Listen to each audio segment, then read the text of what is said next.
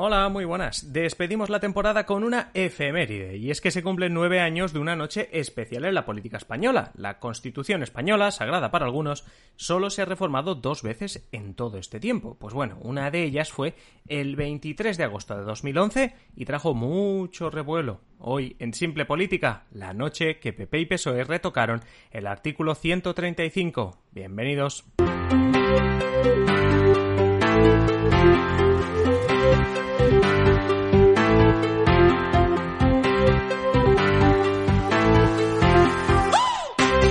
Os habla Adrián Caballero y esto es Simple Política, el podcast que trata de simplificar y traducir todos esos conceptos, estrategias y temas que están presentes cada día en los medios y que nos gustaría entender mejor.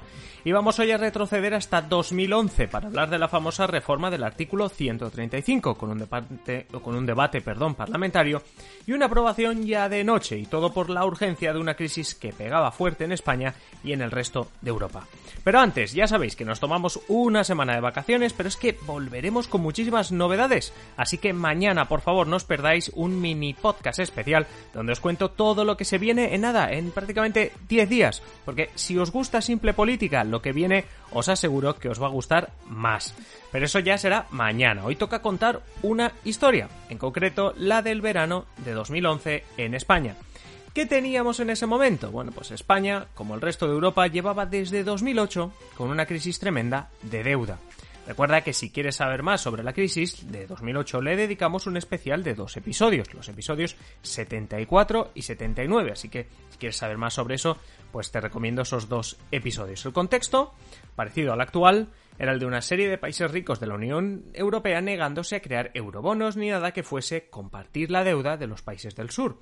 Finalmente, parecía que se llegaba a una especie de acuerdo con un fondo de rescate de 750.000 millones de euros. Eso sí, todos los países debían comprometerse con un pacto fiscal europeo que se creó precisamente para dar ciertas garantías a los países ricos, garantías relacionadas por decirlo llanamente, con que ningún país podría endeudarse más de la cuenta, que se deben rendir cuentas ante el resto de países, que te comprometes a devolver tu deuda pública cuanto antes, etc.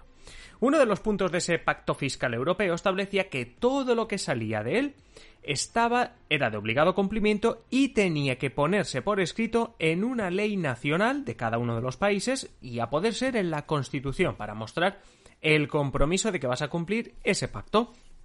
Bueno, este pacto se firmó en marzo de 2012, pero la discusión y la necesidad de los países como España venía de mucho antes. Así que ya en primavera-verano del año anterior, de 2011, el presidente español entonces, José Luis Rodríguez Zapatero, ya adelantaba la necesidad de ganar el favor de los que podían prestar a España, vamos, de los países ricos y de los inversores que compran deuda pública. En ese momento, el paro en España rozaba los 5 millones de desempleados, una cifra récord. Hablamos de que uno de cada cuatro españoles estaba sin trabajo.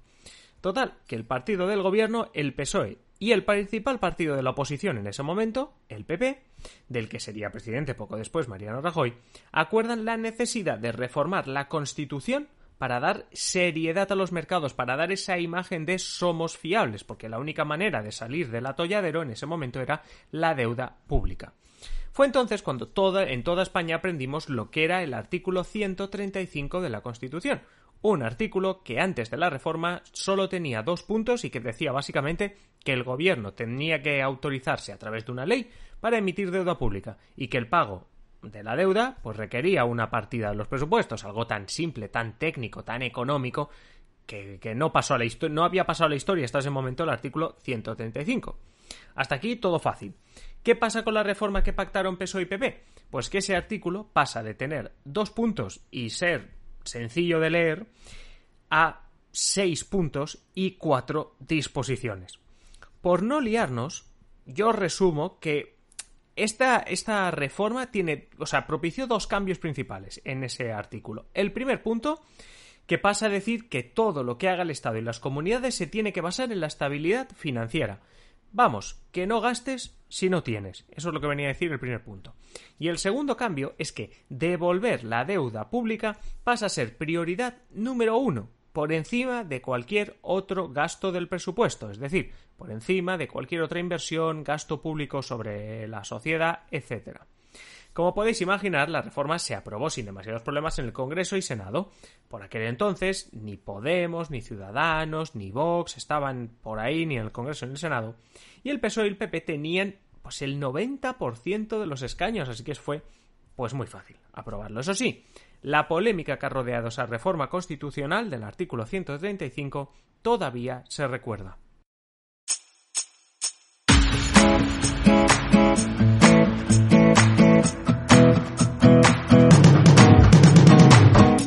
Es que no es para menos, solo ha habido, como decía el principio del episodio, dos reformas constitucionales desde la aprobación de la Constitución en 1978.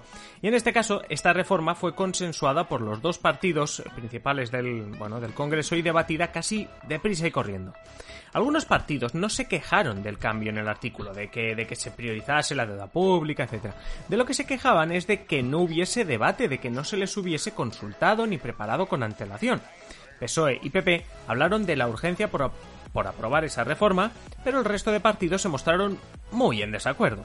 Decían que ese día, la noche del 23 de agosto de 2011, se rompió el consenso constitucional, refiriéndose al gran quórum que siempre había acompañado la redacción y aprobación de la Constitución en el 78 y sobre todo también, por ejemplo, la reforma que hubo de la Constitución en 1992. Desde la izquierda llegó una crítica pues un poco más dura. Era que esa reforma estaba atacando directamente la democracia y también la soberanía del pueblo español. ¿Y por qué? Por esa parte que dice ahora el artículo en que la deuda pública se convierte en prioridad número uno. Eso quiere decir que otras inversiones o un gasto público en beneficio directo de todos los españoles ya no es la prioridad número uno. Que cuando te dicen que no puedes gastar lo que no tienes, etcétera, hay que decir, si estás entre gastar dinero o hacer una inversión pública para tus ciudadanos, etcétera, o pagar la deuda pública, según ese artículo de la Constitución, la deuda pública pasa por delante. Para consultar cualquier cosa y que no me esté inventando yo nada, tenéis en la descripción del episodio el artículo 135 para poder consultarlo desde la web oficial, para que si veáis cómo ha quedado el redactado. Además, lo que se encontraron estos partidos pequeños que criticaron pues la, forma de hacer y, también lo que ponía el artículo de artículo 135 bueno lo que se encontraron era la imposibilidad la, la práctica pues, pues que era imposible poner trabas a la aprobación de la reforma constitucional. Por mucho que quisiesen, entre comillas, molestar o alargar el trámite, les resultaba imposible. Porque cambiar el artículo 135 se puede hacer por lo que se llama un proceso ordinario, que no requiere un referéndum a todos los españoles. Una vez se aprueba en el Congreso y en el Senado, hay un mes de plazo para que, si 35 diputados lo piden, se haga un referéndum. ¿Qué pasaba en 2011? Que al tener PP y PSOE casi todos los escaños, no había manera de sumar 35 diputados y al finales de septiembre, un mes después de su aprobación, entró en vigor esa reforma constitucional.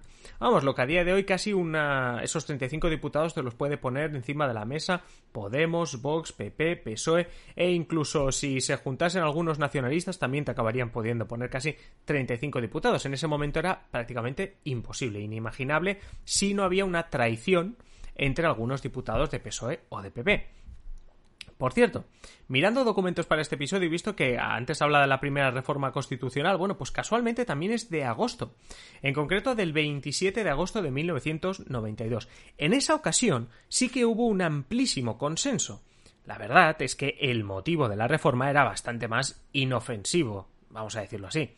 Veréis, como el Tratado de Maastricht de que formaba la Unión Europea y que entraba en vigor en 1992 permitía a los ciudadanos de la Unión Europea que vivían en España presentarse como candidatos a unas elecciones municipales, se tuvo que cambiar el artículo 13.2 de la Constitución porque hasta ese momento los extranjeros que vivían en una ciudad cualquiera española tenían derecho a voto en las municipales, pero no tenían derecho a ser candidatos. Y entonces, claro, para cumplir con el Tratado de Maastricht había que cambiar ese pequeño detalle. Como veis, una tontería, una anécdota comparado con hablar de la estabilidad presupuestaria y el tema de la deuda pública en España.